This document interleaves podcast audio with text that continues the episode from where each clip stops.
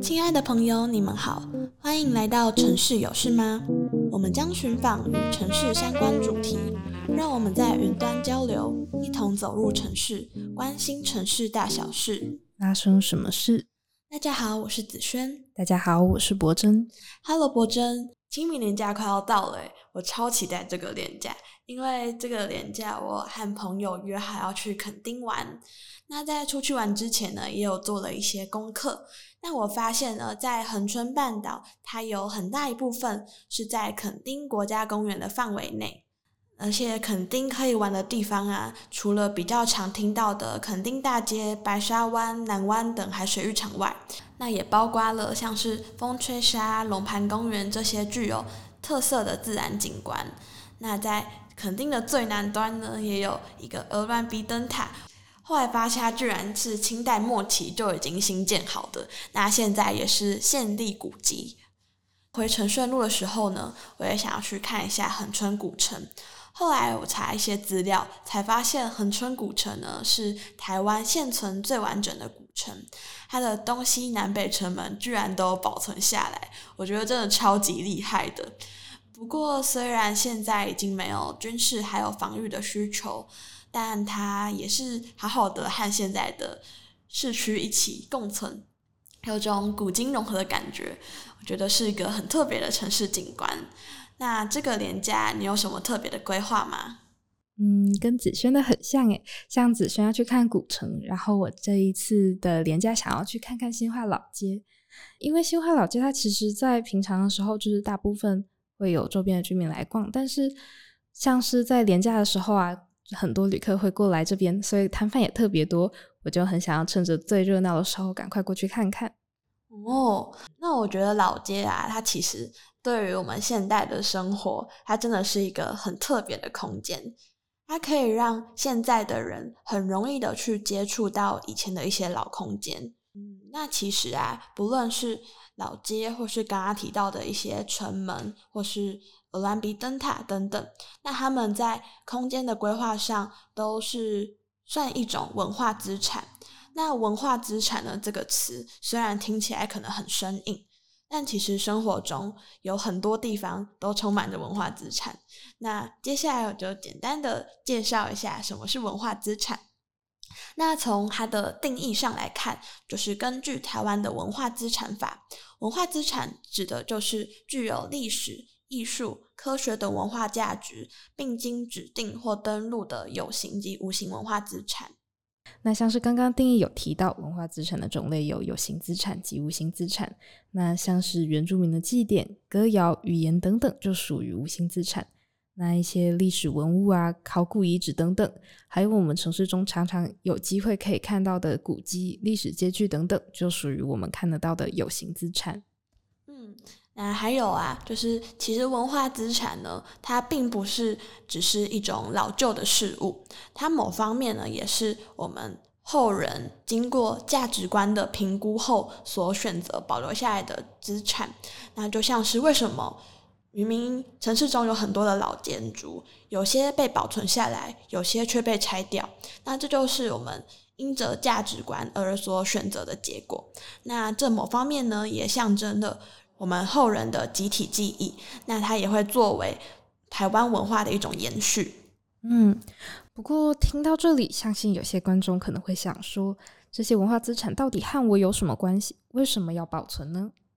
其实，文化资产的保存维护，它是评估一个国家现代化的重要指标。那就简单从全球化的观点来。举例好了，相信大家都有听过“全球化”这个词，它主要是因为现代随着交通还有资通讯的技术越来越成熟后，让各地的交流或是资讯的传播可以更快速，那各国之间的文化也就更容易的去传递。未来的文化会进来台湾，那我们的文化也会传到各国去。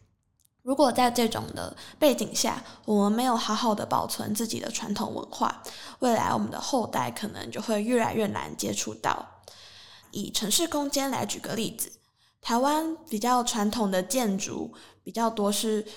三合院或是一些红砖红瓦式的建筑，但可以看到，其实，在现在比较新开发的地区啊，或是建商在盖社区大楼的时候，这些新建筑的设计很多是仿欧美式的建筑。那甚至像在很多新开发的地区，会把传统的旧聚落给拆掉。在这种情况下呢，未来传统的砖造建筑可能就会越来越难看到。而这种外来文化过多的进入到城市中呢，可能会稀释掉以前台湾的本土文化，那就会降低台湾城市的自明性。嗯，你说的城市自明性是不是就有一点像是城市特有的风格啊？嗯，没错。那我们来简单来举例一下，像是说到和服、神社还有木造建筑，你会想到什么国家？日本。嗯，没错，像神社还有木造建筑，就是日本城市中很具有特色的景观，也可以说是日本城市的自明性哦。哦，所以像是刚刚子轩提到的，台湾之前的三合院或是红砖建筑，就是台湾城市的一种自明性喽。嗯，是的。那既然文字保存这么重要，那我还蛮好奇，台湾在文化保存上目前的做法大概有哪些啊？我目前比较了解的是文化资产法，会指定一些比较老旧的建筑为古迹。文化资产法确实是台湾目前管理文化资产很重要的一个法律。不过，你知道要怎么将城市的老空间指定为文化资产吗？是不是文化部跟文字相关的团体去调查，然后提名的啊？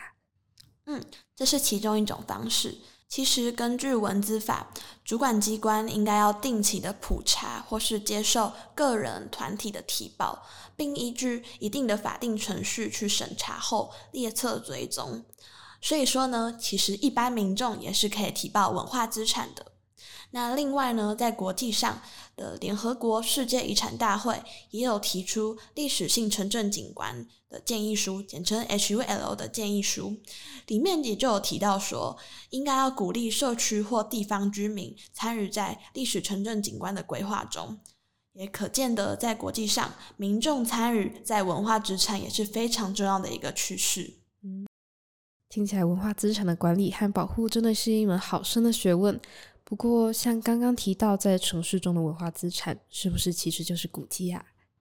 事实上呢，文资法会依空间或建筑的特性，还有保护等级的不同，去将有形的文化资产分为古迹、历史建筑、纪念建筑、聚落建筑群、考古遗址、史迹、文化景观、古物，还有自然定景。所以可以发现，它的种类是非常多元的，并不是所有城市里的文化资产都是属于古迹哦。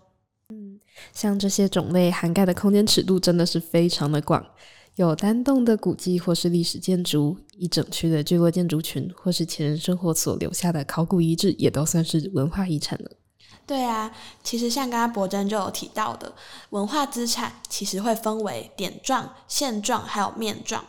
像是一开始提到的古城门或是灯塔这种单点式的空间，就是点状资产。那博真提到的新化老街这种古市街，就属于线状资产。而至于面状资产呢，如果是刚刚的恒春古城，它一整个古城就是面状资产。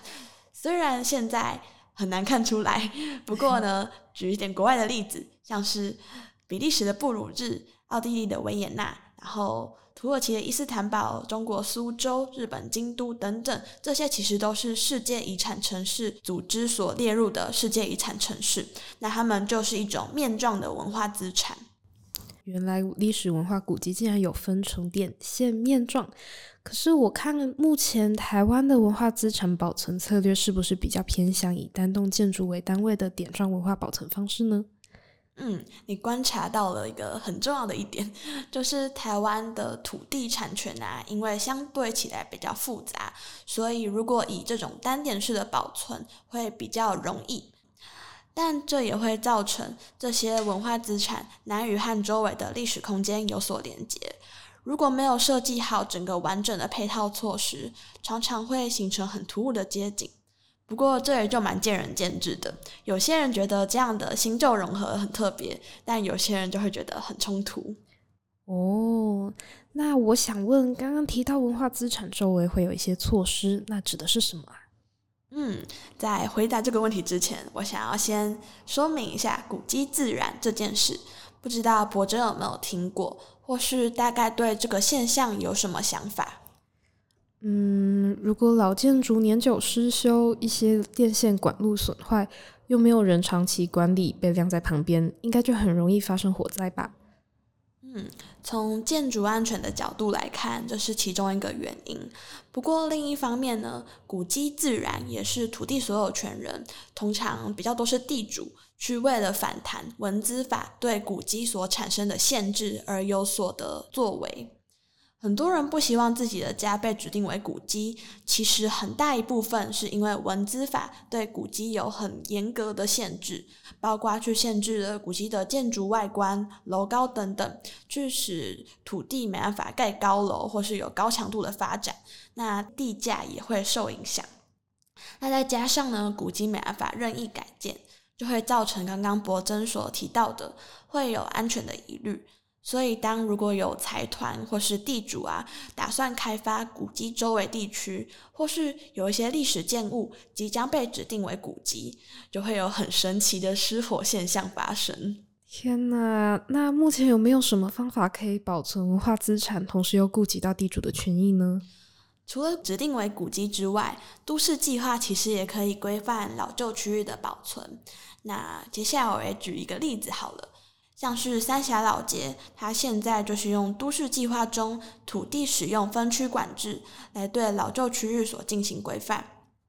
三峡老街它在历史风貌的保存，也是一段很精彩的故事。它原本在民国六十年的时候，因为都市计划曾经想要将三峡老街中很重要的一条民权街拓宽为十五公尺的计划道路，后来到了。民国八十年，二十年后，准备要开始拓宽道路，也预计要拆除一些老建筑的时候，却引起了部分文资保存人士的反弹。而刚刚提到的民权街反而被列为了古迹。不过，就像前面有提到说，并不是所有人都希望自己的家或是土地被列为古迹。文资法对这种民宅古迹的补偿规定，在那时候其实也是蛮不完善的，所以。在这种情况下呢，就引发了三峡老街的保存派还有拆建派两边的冲突。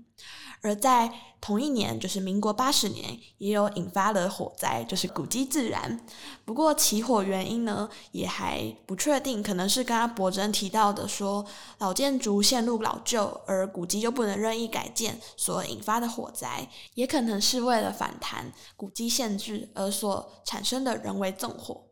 不论如何，这都提高了各界对于古迹的规范还有限制的一些关注。那最后呢，在这些事件过后，三峡老街当地居民和政府也有经过不断的协商沟通。那最后，三峡老街就是解除了古迹，改用现在的都市计划土地使用分区管制，搭配都市设计的方式去保存三峡老街的风貌，也就是我们今天看到的样貌。哦。从一开始打算拆除老街，到后来被指定古迹，所以引发反弹，最后也考量民众的意见，决定改以都市计划保存。我发现文化资产保存的方式真的很多元，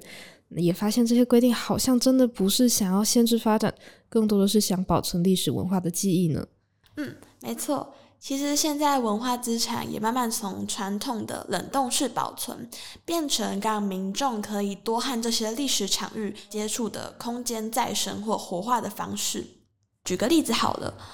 像是在台湾有很多的老屋，现在会慢慢的转用成一些咖啡厅或是餐厅，那它就是将这些老旧的空间以另外一种的形式去活化，让民众可以实际的在这些老屋里面坐着喝咖啡啊、聊天，体验在老屋生活的感觉。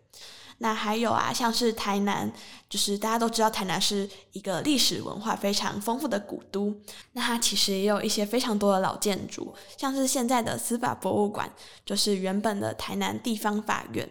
那原本的台南警察局，也就是成为了现在的台南美术馆的艺馆。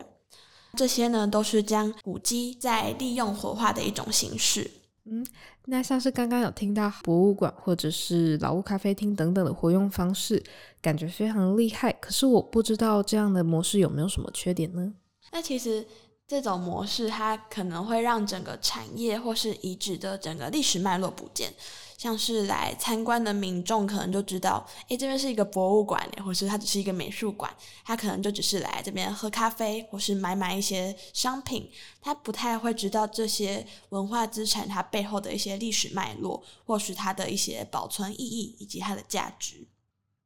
嗯，可是那如果是这样的话，我们既想要维持经济，让它持续保存，那又想要让更多人了解它的历史的意义跟价值，那我想知道有没有什么案例是真的能够做到同时兼顾这两者呢？嗯，那接下来我就举国内外两个案例来跟大家说明一下好了。那国内的案例呢，相信大家都有听过。文创园区这个词，就是它在近几十年是蛮常出现的一个空间，像是台北有松山文创园区，就是以前的松烟；那华山文创园区呢，也是以前的旧酒厂。那说到文创园区，就要讲到它的全名，其实叫做文化创意产业园区。那文化创意产业呢，其实就是一种古为今用的模式，去将过去的资产转为现代可以运用的模式。详细的话，我就来举一下华山文创园区的案例。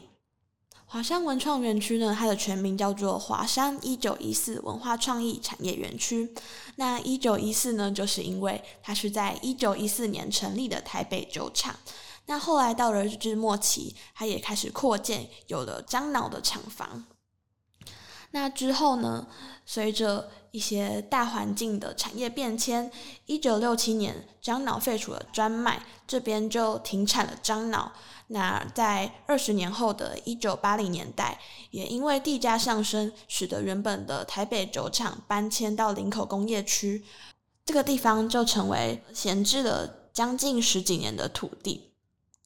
那之后，在一九九七年呢，经过艺术家汤黄珍还有魏雪儿的努力下，他们成立了华山艺术特区促进会，去积极争取将这个老旧的工厂作为一个艺文展演空间。那之后，也在一九九九年到二零零四年间，在华山艺文特区呢这个地方举办了将近四千场左右的艺文展演活动。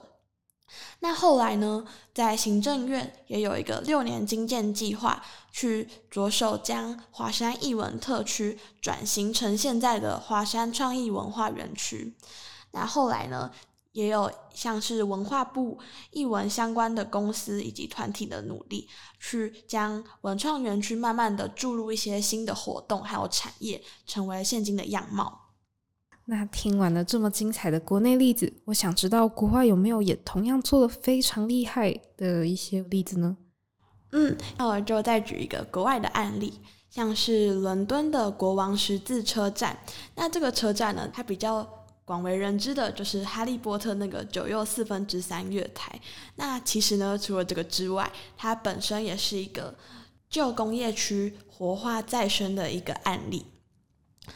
伦敦国王十字这个地区呢，它在十九世纪是一座工业城市。那因为有了铁路的出现，所以也成为交通枢纽，成为一些运送煤矿还有工业原料一个很重要的交通节点。